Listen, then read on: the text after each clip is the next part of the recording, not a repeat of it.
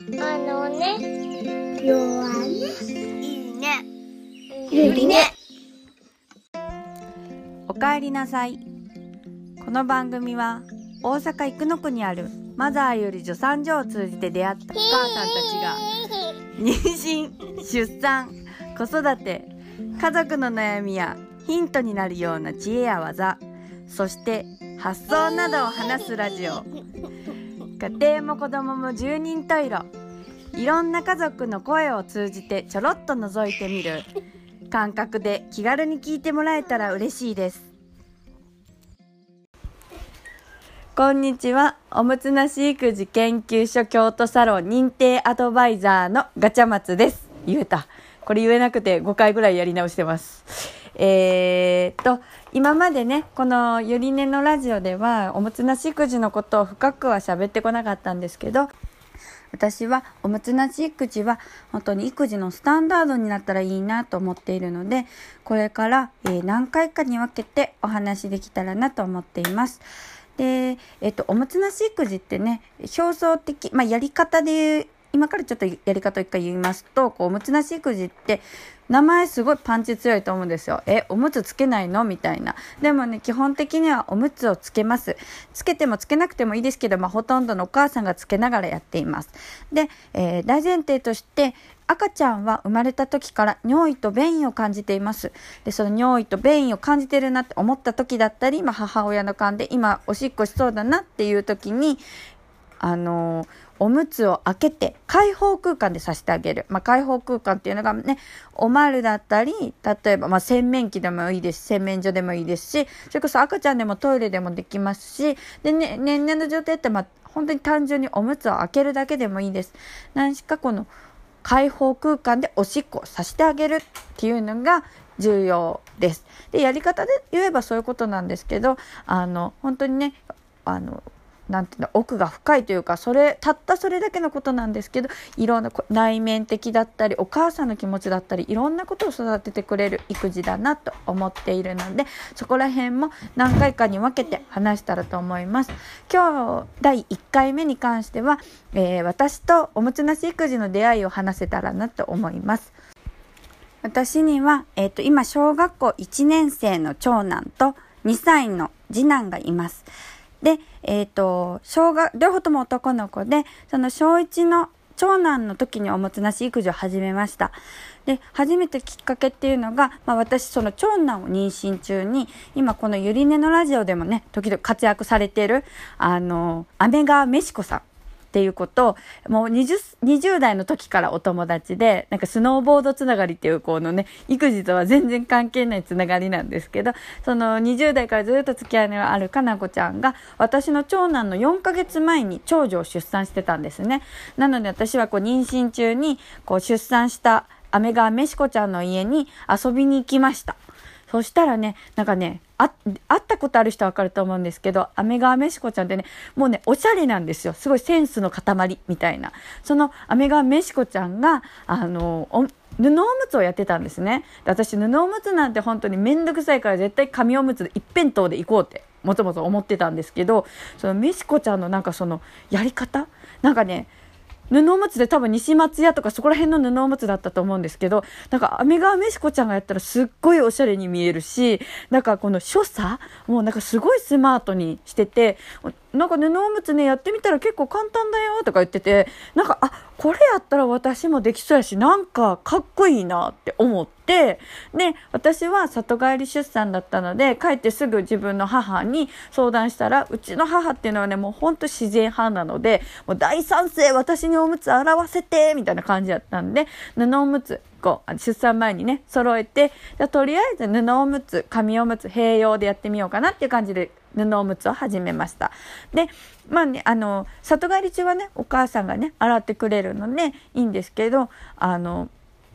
こう自宅に帰った時生後2ヶ月か3ヶ月帰ったんですけどその時は、えー、紙おむつと布おむつ併用でやろうかなと思ってやってたんですけどでもせっかく買った布おむつ無駄にしたくないなっていうのもあったのであの家におる時は布おむつ外出は紙おむつっていう感じでやってました。で生後3ヶ月ってね今だったらすぐ分かるんですけどあのちょうどね尿が増える尿量が増える時期なんですね。でなんかねその時にねなんかお昼寝の後とか布おむつからおしっこが溢れてたんですねそしたらあの布団とかびちゃびちゃに濡れるわけなんですよもうなんでこんな洗濯物めっちゃたまるやんと思ってでもその紙おむつに全シフトしようっていう頭はなかったんですね。それはなぜかというと貧乏症だからなんですけど、布おむつ絶対無駄にしたくないと思って、なんかね、カバーのせいちゃうかなと思って、本当はね、尿量が増えたからなんですけど、カ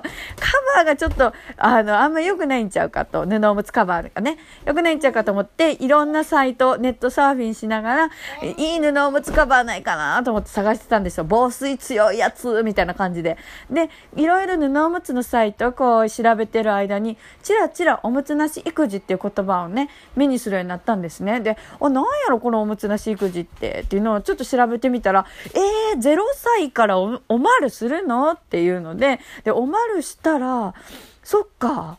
布おむつ濡れへんやんぐらいの感じで、なんか布おむつは買わずに、私はおまるを買ったんですね。で、おまるを買って、もう次の日に早速、あの、おまるって言ってもね、普通の、あの、よくあるアヒルちゃんのおまるではなく、その布おむつのサイトで売ってたのはチャンバーポットって言って皆さん調べてもらったらすぐ出てくると思うんですけどあのチャンバーポットとか放浪おまるって言うんですけどそれもねなんかね赤ちゃんがね座ってる姿がめちゃくちゃ可愛かったんですよ私はね布おむつもそう形から入るタイプだったのでそのねこのなんだろう、おまるに座ってる姿めっちゃ可愛い。これやってみたいなって思ったんですね。なので、まあそんなミーハー気分で買っってで次の日に速攻3ヶ月かな生後3ヶ月の時に長男をなんかもうやり方もその時ってね本当に情報が少なかったのでなんかもうやり方も全然わからんけどとりあえずとりあえずまたがらせてみようみたいな感じであのお,、ま、おむつを外してもうその時ってさおむつ外すのなんてドキドキなんですよ。もうほんとドキドキね外してああ、どうしよう。今おしっこされたらどうしようって思いながら、おまるまでたどり着き、おしっこさせたら、その瞬間、シャーって出たんですね。えって、えって、なんかね、今までね、え、なんかこう、赤ちゃんってね、私、お人形さんぐらいの気持ちで見てたんですね。なんかね、この、私がこう、わー、ベロベロわーとか言っても無反応だし、笑いかけてもムスってしてるし、かと思えば、私がね、なんかね、あの、どっかそっぽ向いた時に、ケタケタケタって笑ったりね、なんやろこの子も全然意思疎通できひんやんって思ってたし、なんか、うちの子結構ね、あの、よく寝る子やったんで、もうほんとただただ寝るからもう寝てる隣でスマホいじるみたいな、そんな感じの育児してたんですけど、そのおしっこ出る瞬間見た時に、えこの子人間やんって強烈に思ったんですよ。だからもう当たり前のことなんでそこで気づくねんって感じしますけど、さっき言ってたみたいに私は母性がシャバシャバの人間だったので、本当にね、子供に話しかけてくださいとか言われるけども、それが本当に苦痛で反応もおかしいし、もうね、なんならこう恥ずかしいぐらいの気持ちで思いながら子供をあやしてたんですけど、もうね、それを見た瞬間にこの子人間だって思って、あ、普通に喋れるってなったんですよね。そっからね、私の育児ってすごく楽しくなって、まあそれはもう本当当たり前なんですけど、コミュニケーションが取れないと思ってた相手と取れるようになったわけやから、取れるようになったって、まあ何もね、赤ちゃんは変わってないんやけど、でも、あ、この子コミュニケーション取るに値する子なんやって私の中で赤ちゃんが格上げされたんですよ。なんか上から目線ですけど。で、あとはもうめちゃくちゃ楽しくなって、で、おむつなし育児ってね、このおむつを外す時点で小体にめっちゃ触るんですよ。そうなるとすごいスキンシップも取れるし、なんかおまるに座らせるまでに、ちょっと待ってね、我慢してねって自然な声かけができるんですね。今まではベルベルバーとか何これめっちゃ不自然って思いながらやってたコミュニケーションがめっちゃ素直に、そしてそこでおしっこをしようもんなら、えー、めっちゃすごいやん天才って、本当の本当のコミュニケーション、本当にあなたに対して本当にすごいって思ってますっていうコミュニケーションが取れるようになったんですよ。それってね、ほんと楽しくて、私はもうそっから育児にドハマりしたというか、おもつなし育児にドハマりしていきました。で、その中でもね、いろんな気づきがあるんですけど、それはおいおい、今日はここまでで、えー、おむつなし育児の話は終わりたいと思います。では、また来週。さよなら。